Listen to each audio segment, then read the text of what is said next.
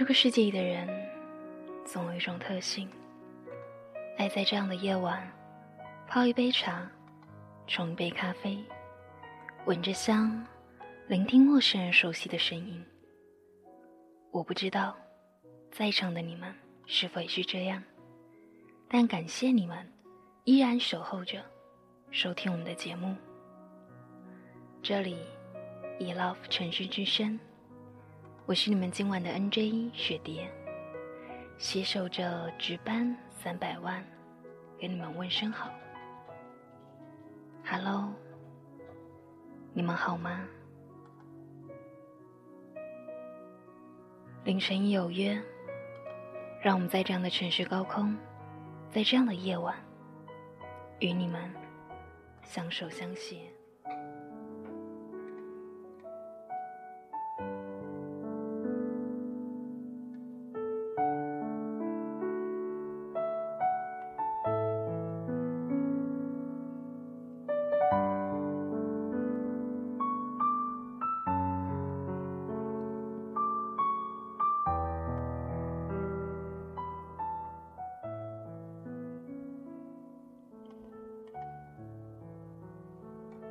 宋雨辰说：“天爱，好聚好散。我现在真不喜欢你了。我新交的女朋友逼我跟你分手，一天都不能拖。你别再纠缠我了，以后好好过自己的生活，好吗？”说完这一句话，他潇洒的拍了拍我的肩膀。然后转身，头也不回的走掉了。毫无留恋的背影，就像是一面鲜活的旗帜，向着我示威。我们这一年的恋爱，只是一场我自作多情的梦境。我站在原地，大脑里消化着他的话。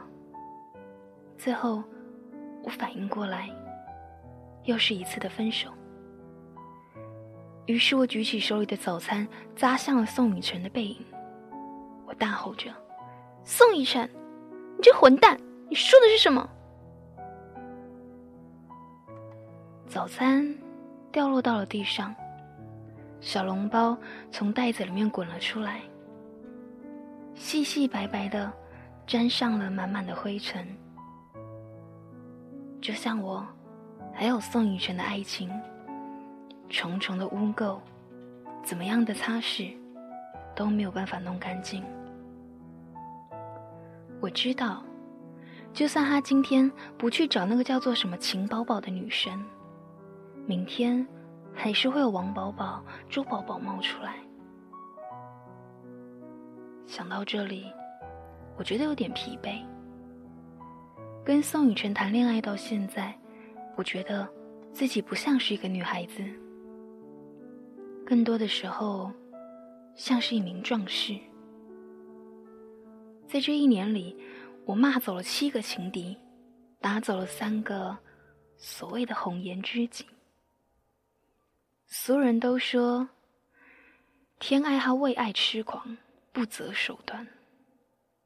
但是，他们都忘记了，一年前的 C 大，沈天爱是拿奖拿到手软的优等生。当然，即使他们会记起，也会摇头感慨。再优秀的女生，也过不了情关。我也嘲笑自己，在走回寝室的路上，我莫名的觉得好伤感，好伤感。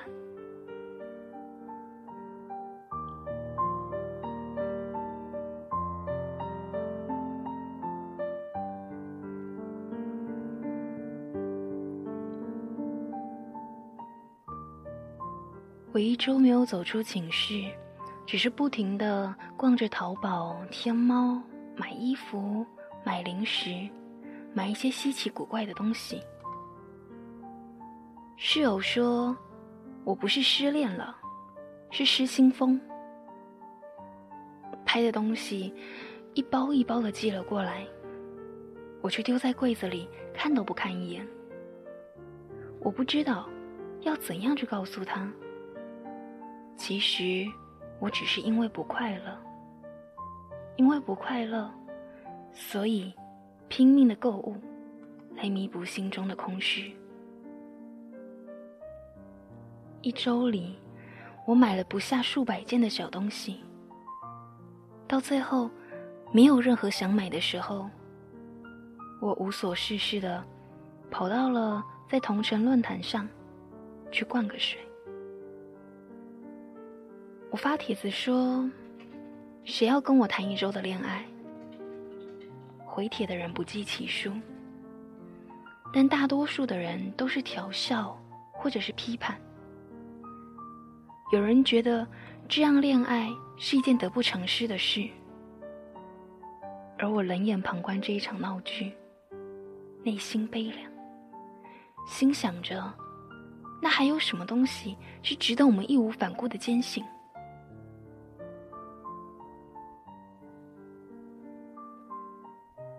在我抽完了烟，准备退出论坛的时候，收到了一个叫做 Max 的家伙，他给我发来了站内资讯。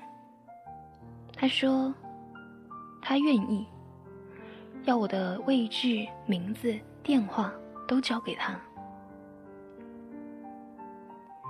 看到别人的调笑，我都只是嘻嘻哈哈的应付。当我看到有人认真的来。我反而觉得不安。我要发地址给他吗？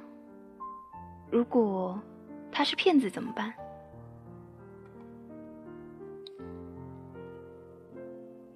最后，我两眼一闭，打了他要的资料给他。现在的我还有什么可怕的？劫财没有，劫色他不敢。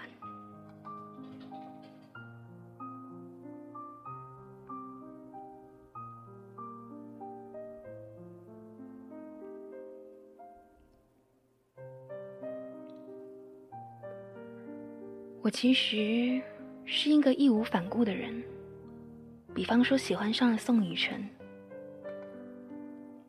我也是一个像是鸵鸟一样喜欢把头埋在沙地里逃避现实的人，也因为喜欢上了宋雨辰，我以为躲在寝室里悲伤一周，宋雨辰看不到我。就会觉得空虚，也会意识到我的重要，然后我们和好，天下太平。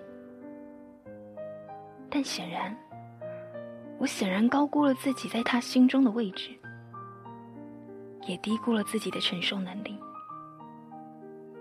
我走出了寝室，看到宋雨辰带着那个叫秦宝宝的女孩，在学校里招摇过市，我立刻气势汹汹的冲上前。然后抓住秦宝宝的手，跟厉鬼一样的尖声逼问：“你为什么要抢别人的男朋友？”秦宝宝的手被我抓住的那一刻起，他的眼睛立刻被吓得雾气朦胧，他战战栗栗的，就像是一个待宰的羔羊，而我，就是那个杀千刀的大灰狼。宋雨辰，他立刻就英雄救美挺身而出。他反剪住我的手，隔开了我和秦宝宝之间的距离。他皱着眉头，用力的，仿佛要掐断我的手腕。天爱，别闹了。我的眼里开始有泪水慢慢的涌上。我闭紧了眼睛，逼回了即将要夺眶而出的泪水。我搂着宋雨辰的脖子，扑到了他的怀里，踮起脚尖，亲吻他的唇。我说：“宋雨辰，我喜欢你呀，你不要离开我好不好？”每说一句，眼泪就落一次。可是宋雨辰。没有像往常一样因为我的哀求而回心转意，他反而是冷酷的拉开我，面无表情的说：“天爱，你别这样。你看，我有女朋友。”说完，他拉起了秦宝宝的手，好像是在跟我宣誓他们的爱情一样，然后转身走。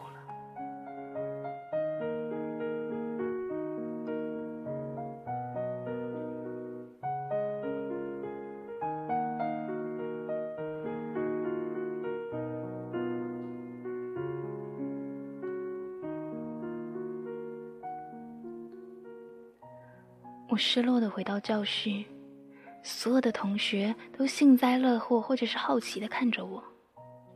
大家都知道，宋以晨跟秦宝宝在学校招摇过市了一周，而我莫名其妙的消失了一周。他们呢，估计都以为我不声不响的自杀了吧。谁知道，现在居然来了一个回马枪。我翻着书，扬起了嘴角。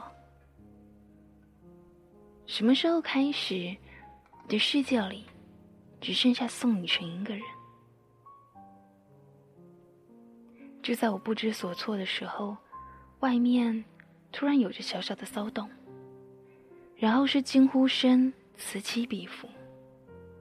接着，外面就听到有人叫我：“沈天爱，沈天爱。”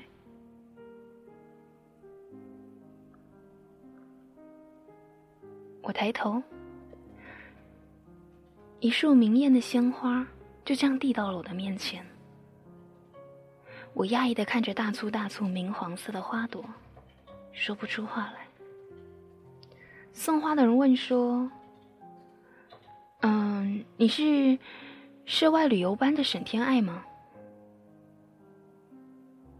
我点点头。哦，你好，这个是一位叫做 Max 的先生送给你的花，请你签收一下。Max，一瞬间，我心里浮现了那个论坛的短消息。这家伙还真是说话算话。望着眼前鲜明的花朵，我的心有了微微的回暖。这朵花不仅是满足了我作为女孩的所有的虚荣，它更像是一束证据，向着所有人证明：我沈天爱是失去了宋雨辰没错，但我依然有追求者。在那一刻。我觉得有一些些哽咽。这个叫做 Max 的男生，还真的是细心如发。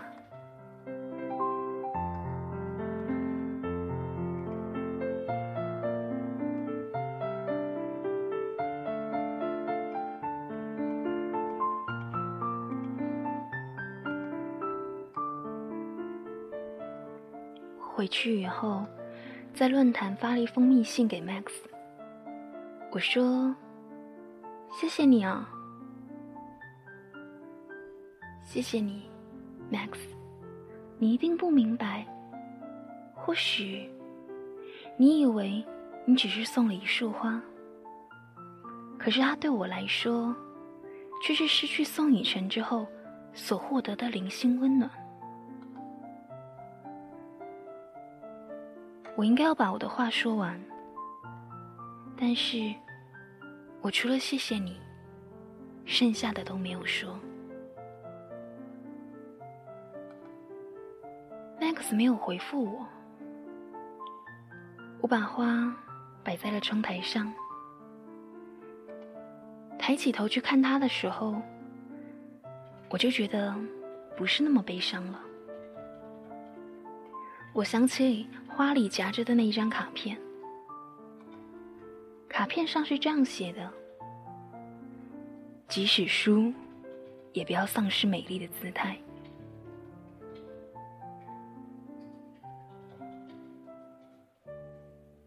我想象着 Max 的声音，平和、简单，却又让人觉得充满心安。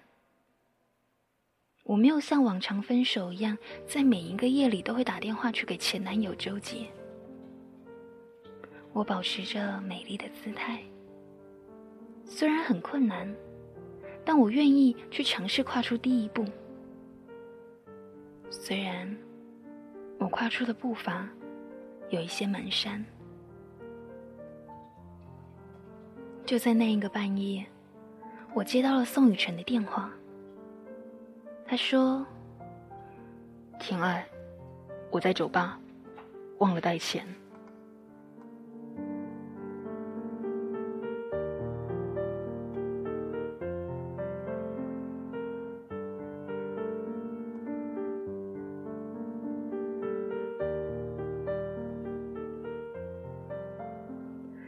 了宋雨辰的电话，我二话不说，不管着寝室十点就要锁门。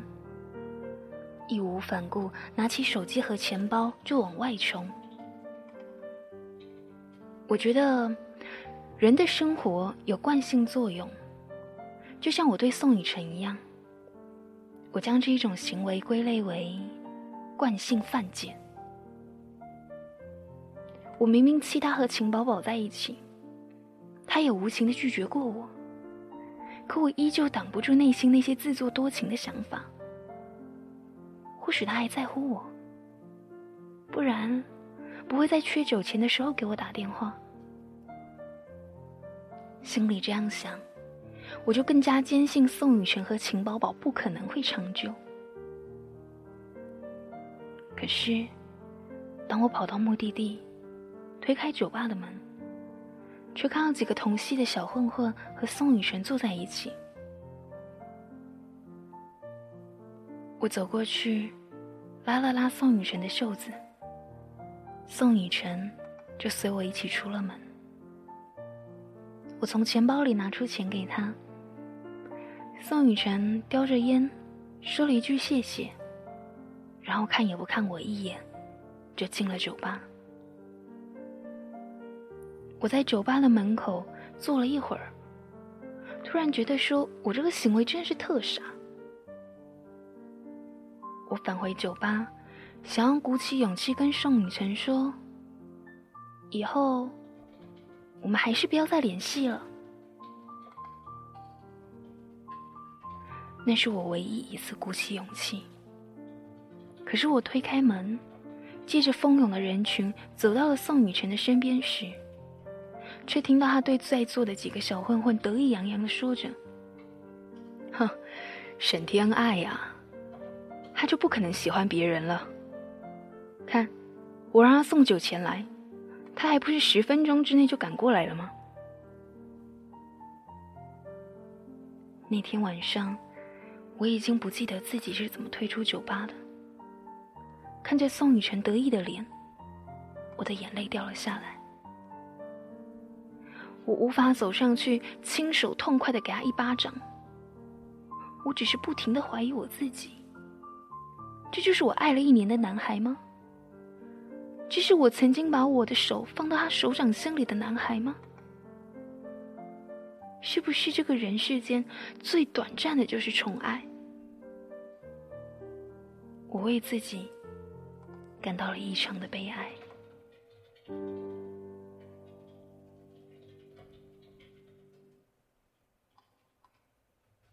一周里。我收到了无数让同龄女孩羡慕的礼物：鲜花、精美的巧克力、会唱歌的小熊，在黑暗当中闪闪发光的闹钟。起初，他们都是羡慕我的，但渐渐的就有风言风语传出来：“哦，沈天爱啊！”听说他花钱买礼物送给自己呢。啊，我也是这样听说的耶，好像他打算用这样来刺激宋雨辰回头呢。哼，真是一个诡计多端的弃妇啊！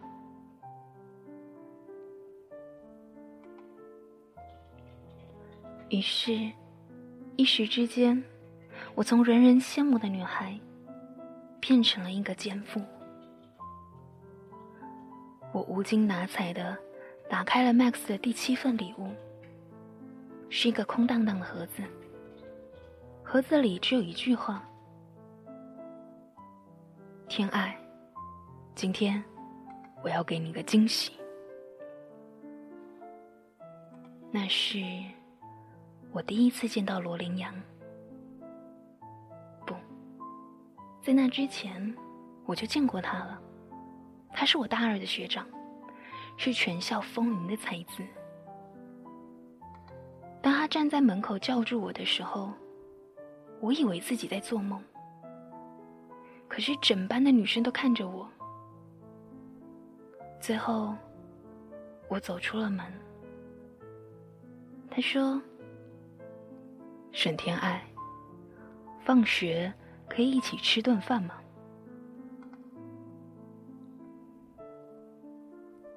他来的这里，这一天，阳光扑面，于是我的眼泪开始掉了下来。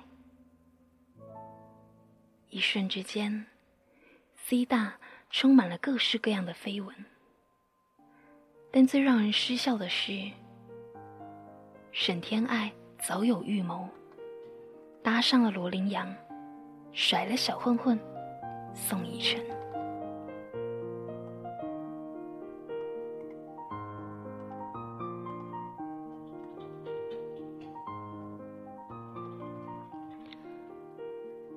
谢谢你啊！坐在餐厅里的我笑了起来。罗琳阳微笑的望着我，不客气。我不知道为什么罗琳阳会帮助我，但是坐在一起的时候，我依旧是有点不镇定。曾经，我也像是他一样，身上充满了光环。但是现在，我却像是角落里一个残破的娃娃，没有任何的光彩，独自黯然。也许之前不知道 Max 是谁，我在心里会有一份美好的念想。但是当罗琳阳站到我的面前，那份念想破灭了。是因为他的身份而变得更加美好了，所以我害怕。所以，当我吃完饭之后，就准备逃之夭夭。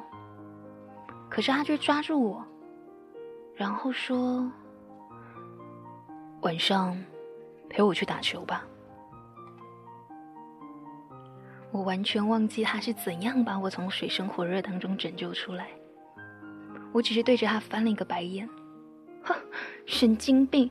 你以为你是夜视眼呢？晚上打球。但是罗琳阳带我到了一个私人俱乐部，我才明白，乡巴佬是我。灯火辉煌的室内篮球场。他和一群男生在球场上挥洒着汗水。他每进一个球，就会回头对着我来一个飞吻。周围的人挤眉弄眼的说：“哟，罗琳阳，你不错哈，你终于带了一个女的来啦，恭喜呀！”我说：“罗琳阳。”嗯，这群朋友怎么回事啊？拜托，我不是女的，我是少女。我说完，在场的人统统都笑了。回去的时候，我问罗琳阳：“哎，你干嘛这样对我那么好？”罗琳阳没有回答。他反而问我是不是不喜欢他的朋友，不然为什么在球场边跟一只小猫一样牙尖嘴利的？嗯，还行啊，没什么坏印象。说完，我又凑到了他的面前，三八兮兮的问着：“哎，那个八号好帅哦，哎，你介绍给我好不好？”罗琳阳的脸瞬间就拉了下来。他说：“沈天爱，你快回去吧，寝室要关门了。”我无视着他愤怒的脸，笑嘻嘻的朝寝室奔去。我跑动的时候，觉得身体里好像有一颗种子正在疯长。其实我没有不喜欢你的朋友，我很喜欢很喜欢，真的。以前我跟宋雨辰在一起的时候也是，只是。他会带我去酒吧，去球台，去这一些熏烟缭绕的地方。他叫的那一群狐群狗党，也是一个一个跟愤青似的。但你不一样，你让我看到了阳光。你的朋友每个笑起来都牙齿洁白，眼神单纯，让我心生美好。我说。罗琳阳，我只是找一个可以谈一周恋爱的人，到期了，你也该退下了吧？可是罗琳阳说：“切，谁要和你谈恋爱啊？我不过是看你可怜。”罗琳阳很霸道，他开始安排我的时间，除了上课，其他时间都带我去玩。啊，不应该说，甚至是连上课的时候，他都要坐在我的旁边当旁听生。哎，你坐在我旁边当我谈恋爱啊？天爱，与其那么多苍蝇扑上来，不如让本美男子帮你压一下场子啊！他带我去西餐厅吃饭。带我去朋友别墅里和一群男男女女开生日聚会。天气冷的时候遇到了星期天，更夸张了，居然开私人飞机载我们去海边。我从前在书上看到的那些富家子弟的生活，竟然一一的实现在了眼前。我真的不淡定了。我说。罗琳阳，你别这样，我真怕这样日子长了，我过不惯穷日子。他却对我笑了。只要你跟我在一起，我怎会让你贫穷？他的话语里满满的自信，可是我却退缩了。罗琳阳。你到底喜欢我什么？我心想，罗琳阳不过是喜欢我的可怜。他的家世优越，没有遭遇过风吹雨打，所以看到可怜的我的时候，就动了恻隐之心。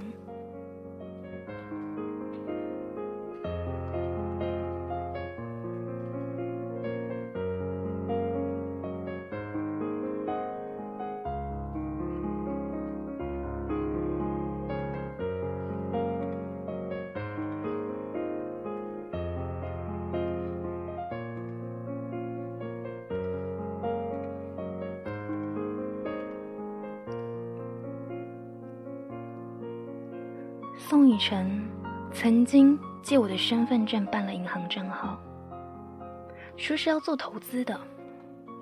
我本来以为没什么，分手后也没有要注销。直到派出所查了这一个银行账号是利用我的身份证办的，然后他前来说那个账号被拿来进行诈骗。那一刻。我想起宋雨辰跟我借账号的情景，忽然明白，到底发生了什么事。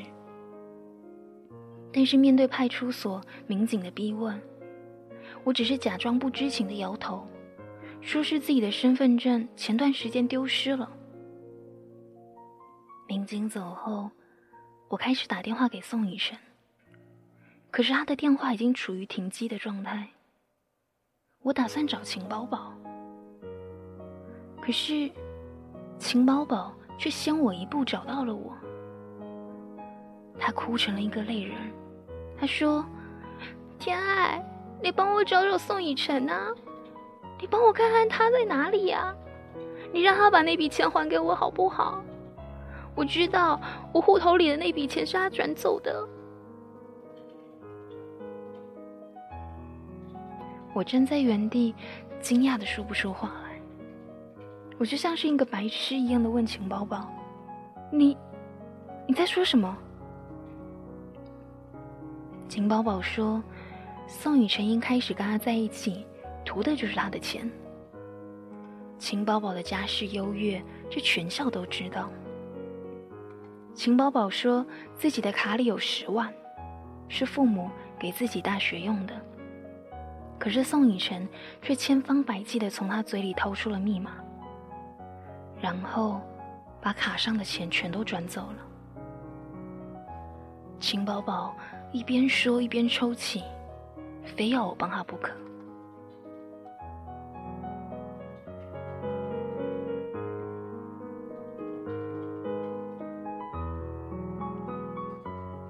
远景让我配合，父母让我配合，学校让我配合，就连秦宝宝也哭着求我。我不知道，我到底能够做些什么。我何曾真正的了解过宋雨辰？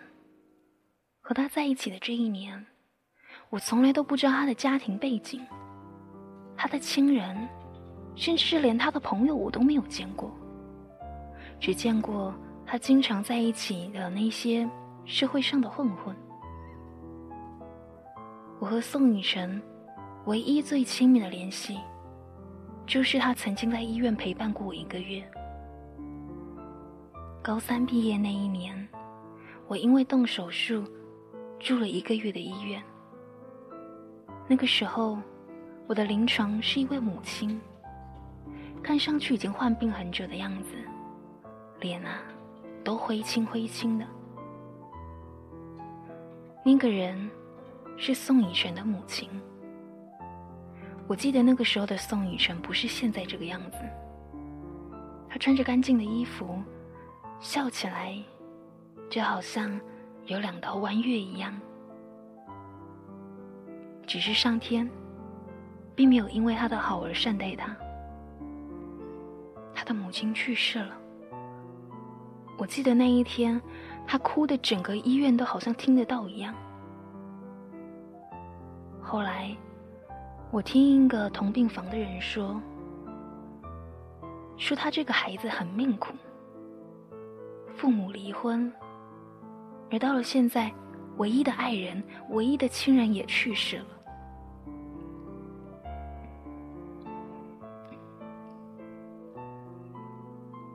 我想起了在医院的时候，宋以晨会拿玩偶逗我笑的那些日夜。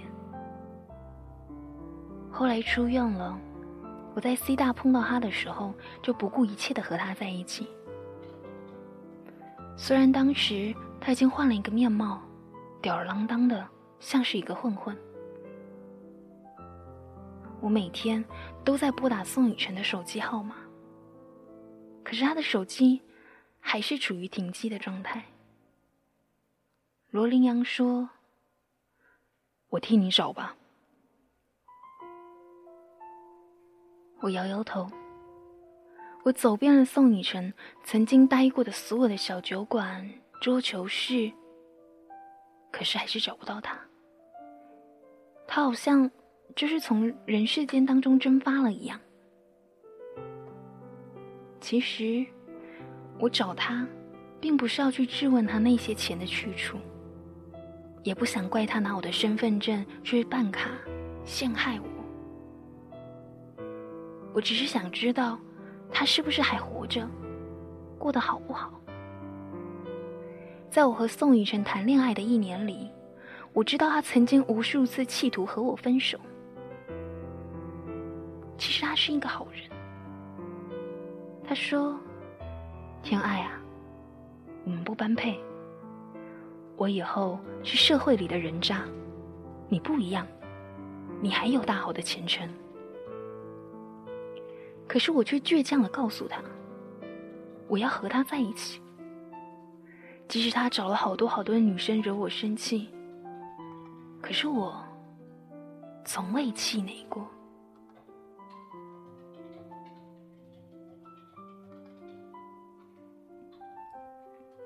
罗林阳说：“天爱啊，你这何苦呢？”我微笑。罗林阳，你一定不知道吧？其实，宋以晨以前和你一样，站在那边，就像是一个阳光，像是一颗俊秀的白杨。其实，他只是走错路而已。如果不是如此，他不会比你差。我知道这些话，所有人都不会相信，所以，我只是对罗琳娘说：“我还是喜欢他，对，还是喜欢他。自始至终，我都喜欢宋雨辰。”我这一次赌大的，只是希望他能够知道，没有他，我一样可以生活。但是看到他和别人在一起的时候，我也心痛。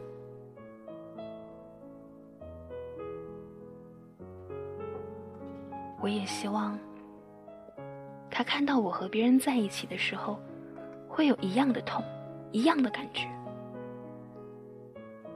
但我赌输了。却依旧不厌其烦的要重来。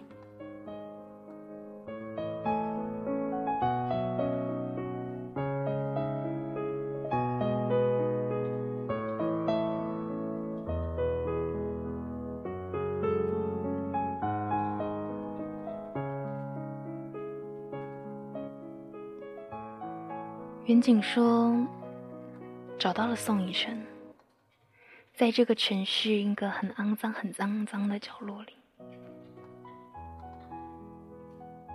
听说袁景找到他的时候，他已经只剩下微弱的呼吸了。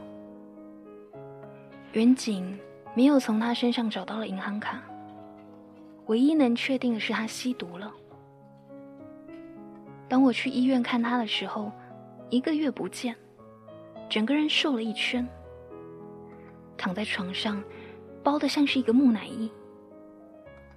然后我的眼泪就掉了下来。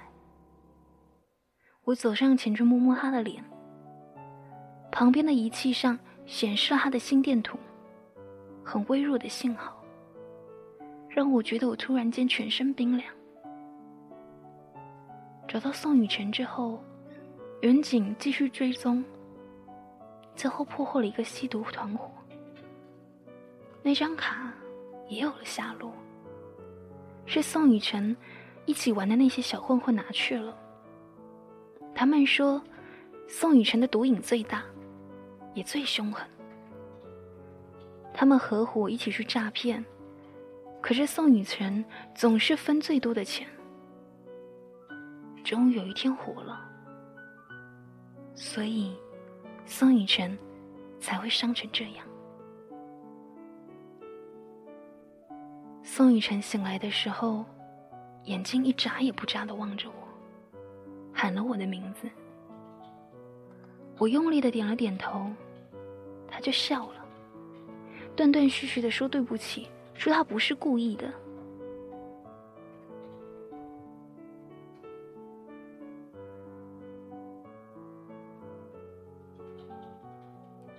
我也笑了，我觉得。虽然银行卡这件事情让我跟他绑在一起，但我很快乐。至少宋雨辰能够第一个时间想起我，这样就够了。那几天我只见了他一面，就被远景赶了出来。他们要对他进行调查。直到很久很久以后，我都在后悔那一天，为何我决定要先回家，而没有选择在医院好好坐着。为什么我决定要回家煲汤给他喝？宋雨辰要的不是汤，他要的是解脱。他没有办法去承受远景的连环问话，还有体内的毒瘾，所以最后选择拔下针头，独自一个人安静的离开。这是远景对我说的话。那个时候。我的世界下起了倾盆大雨。宋以晨，你知道吗？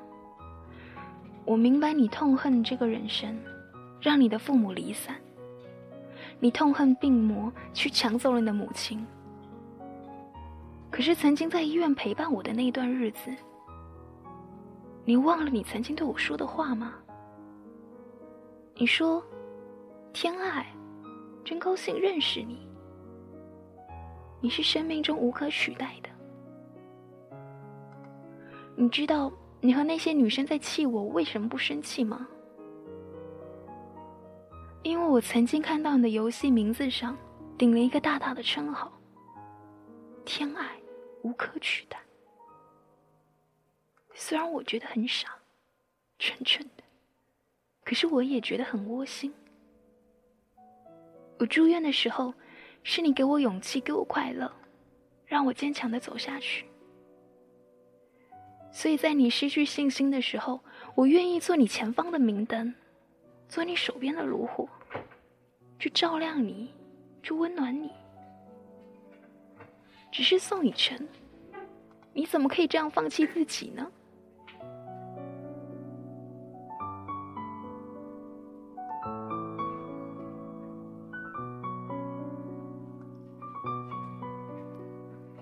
在我悲伤、抑郁的时候，罗林阳来了。他说，他会负责料理你的丧事。他为你在郊区立了一个墓，墓上写着“无地宋以晨”。我不明所以的看着他，他一边上香一边说：“天爱，我给你讲个故事吧。”故事是这样的：有两个小男孩，从小是世交。可是其中一个男孩在八岁的那一年出了事故，父亲的公司倒闭了，父亲自杀了。母亲一直含辛茹苦的养育他长大，但是后来却查出了母亲患有乳腺癌。男孩对这个世间绝望的时候。就在医院碰到了一个女孩，喜欢上了他。只是这个男孩明白，自己给不了他长久的幸福。他念大学的那一年，碰到了从小和自己长大的男孩，欣喜若狂。于是，他就从那个时候开始安排女孩的路。他交过很多很多的女朋友，让女孩灰心丧志，他以各种借口去折磨女孩，日夜伤心。然后，他看到了这个女孩平时玩的论坛发了一个帖，说想要寻找一段恋情。于是，他恳求另一个男孩帮他。他说，她是一个好女孩，不想要跟着自己吃苦。说他一个人无依无靠，就算死了，或许都不如一颗石子打在水面上溅起那一些波浪。可是女孩不一样，她善良、专一，所以另一个男孩在看到她哭泣的脸的时候，选择点头答应了。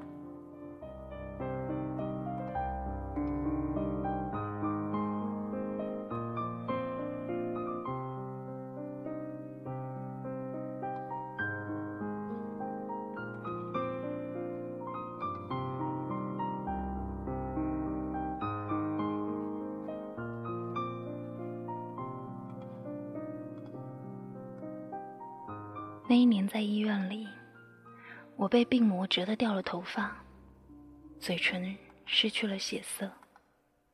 医生说要动手术，血库的血不够，父亲的血和我匹配。可是父亲体弱多病，我不肯拿输血给我。那个时候，在同一个病房里照顾母亲的你，站起身说：“检查一下他的吧。”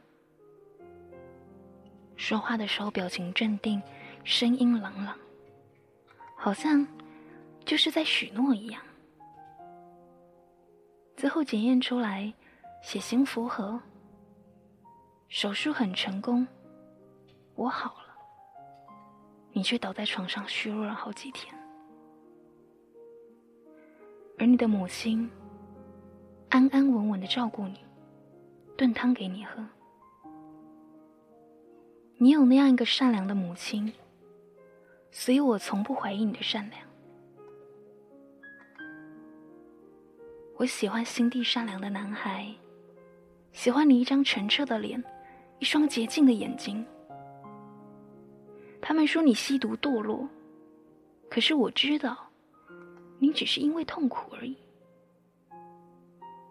如果你拥有着健全的家庭，我相信今天的你一定和罗羚羊一样英俊干净，在我的身边对我说：“让我陪在你的身边。”宋以晨。你走了以后，我就不需要别人的陪伴了，因为你的位置不是说让人填补就可以填补上的。你从来不明白，你的那个位置叫做无人取代。